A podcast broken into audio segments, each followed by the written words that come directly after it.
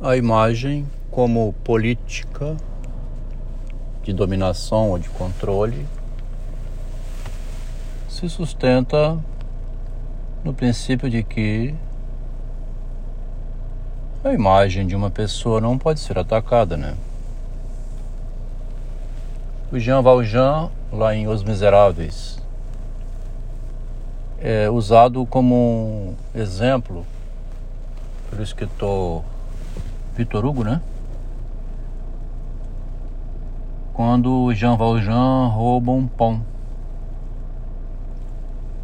O roubo de apenas um pão, ele usa, né, o escritor, para criar um paradoxo de condenação. É como o roubo de um potinho de creme de Maria G. Maria G se puniu se suicidando. O Jean Valjean é punido pela sociedade, vai preso e cumpre uma pena. Bom, essa pesquisa sobre a imagem como o problema moral do ser humano a imagem de ladrão, a imagem de prostituta, a imagem de bandido, a imagem de desastrado, a imagem de pilantra, a imagem de herói, imagem de vencedor, imagem de machista, imagem de feminista. A imagem, então, fica sendo elemento preponderante, prioritário em relação ao corpo do ponto de vista da política, né? E do judiciário, do julgamento das pessoas. Estamos numa situação atual em que a mulher descobriu esse poder que vem desde a Virgem Maria, né? Ela pode mentir e não pode ser contestada. Como vai querer que uma mulher vá viver sem mentir, né? A fragilidade da mulher autoriza ela a se defender mentindo. Então ela pode utilizar-se ardilosamente desse direito, né? Para então, agora como diz é, a mulher atual, ela está livre para dizer e falar o que quer, porque assim ela bota para fora a sua neurose. Ela está livre para expressar-se da man maneira como ela quiser. Esse pensamento não está equivocado, né? O escritor terrorista defende essa ideia. O livro foi em cima desse conceito de que você pode publicar a intenção de crime que você tem na mente melhor do que você ir lá na realidade praticar o crime. Foi até bom que esse livro, né, essa ideia surgiu a respeito nem de feminismo, política, autismo, nada disso. Foi a, a respeito dos meninos de Suzano. Foi estarrecedor ver os jovens é, metralhando a escola, né? Como uma devolutiva para o que diziam ser é, bullying. Como eu vivi na época em que a escola era um lugar onde você conhece a escola da vida, porque tem a trapaça, tem o bullying, tem as confusões que as crianças encontram na merenda, no recreio, né?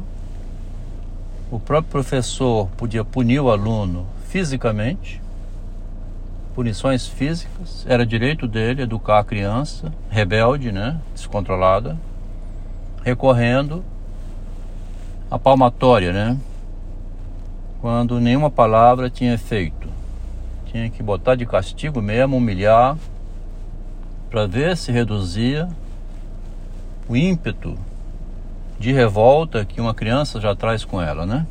Contra as leis, contra os costumes, contra a doutrinação e o domínio. Então, a lei cultural humana exige o direito de punir aquele que infringe desde criança. Importante considerar isso porque o estudo aqui da situação humana, né, do ponto de vista da imagem do corpo, exige uma consideração muito mais ampla do que essa política atual, ideológica, né, onde o feminismo político vem ocupando um espaço em que a mulher quer também transformar a sociedade como se fosse a casa dela. O ambiente doméstico, né? A vida privada do casal é onde a mulher impera e domina e exige obediência do seu marido que luta fora de casa.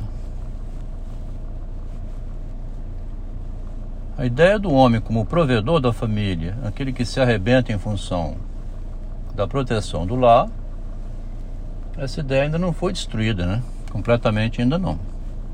A mulher quer um homem trabalhador, corajoso, que investe contra o mundo em favor dela.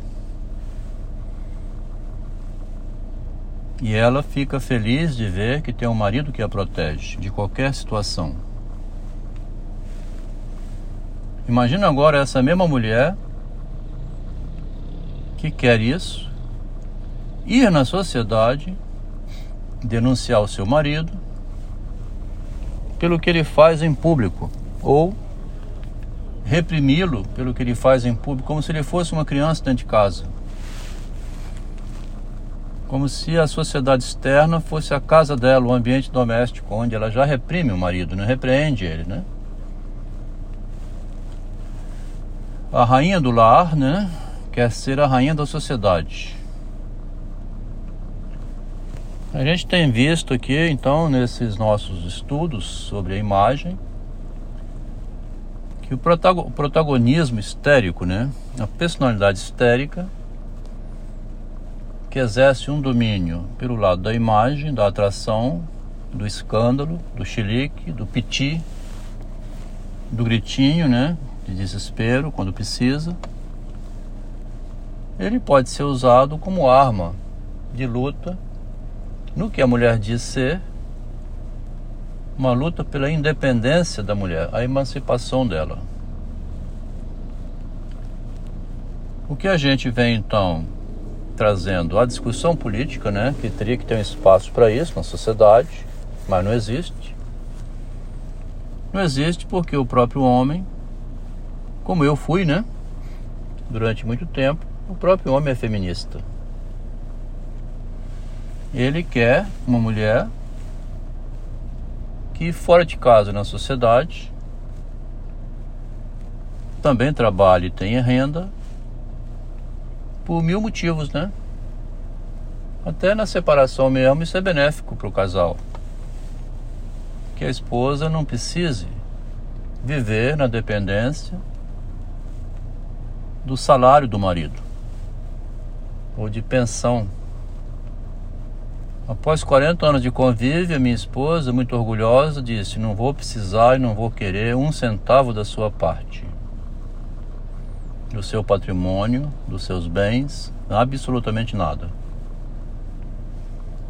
Pode falar isso de boca cheia porque tem renda de mais de 25 mil reais por mês. Ainda poderia ter solicitado, porque a promotora com renda de 39 mil por mês diz que quem sustenta a casa é o marido. Ela continua tendo esse direito, mas ela abriu mão desse direito, a minha esposa, na separação, como talvez uma tentativa dela de uma separação pacífica, né? Não criar tumulto. a publicação dos, dos meus relatos e também em forma de livro continua nessa ideia de não criar tumulto. Nunca procurei. Ela pediu me esqueça, né? esqueça que eu existo.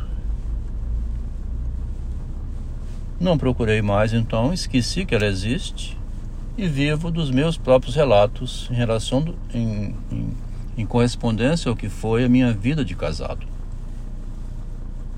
Durante 40 anos tive uma justificativa existencial que durou até aos 63 anos. Aos 23 conheci, vivemos 40 anos juntos, 63 anos de idade. Me foi pedido para desistir da tentativa do relacionamento excluído do convívio com a família, parentes, amigos, né? Enquadrado pela esposa como um psicótico, violento, machista, misógino. Esses nomes que o feminismo passou a usar então como maneira de exercer um domínio social sobre o marido. A sociedade corre para proteger a esposa contra o próprio marido que a promoveu criando então um dos maiores paradoxos que você possa imaginar, né? Nós vimos então esse textinho aqui a gente veio lá do Jean Valjean, Os Miseráveis, do Victor Hugo, né? E chegamos até aqui nesse pequeno texto em forma de áudio, a gente não veio a partir da infância, quando a criança conquista a imagem de si mesma para se conduzir pela vida. Isso já foi abordado em outros textos. Aqui nós estamos agora pensando na imagem como política, o uso político da imagem que a Maria fez lá em Jesus Cristo, que Capitu fez em Bentinho e que hoje se tornou uma política social de proteção da mulher, que ela pode então exercer o domínio também fora do lar. Está sendo benéfico para ela para o casal e para o marido, desde que ela não abuse do seu direito de imagem para mentir socialmente, destruindo a vida do próprio marido que a protegeu e promoveu, né? Teria que considerar agora essa vertente aí do feminismo.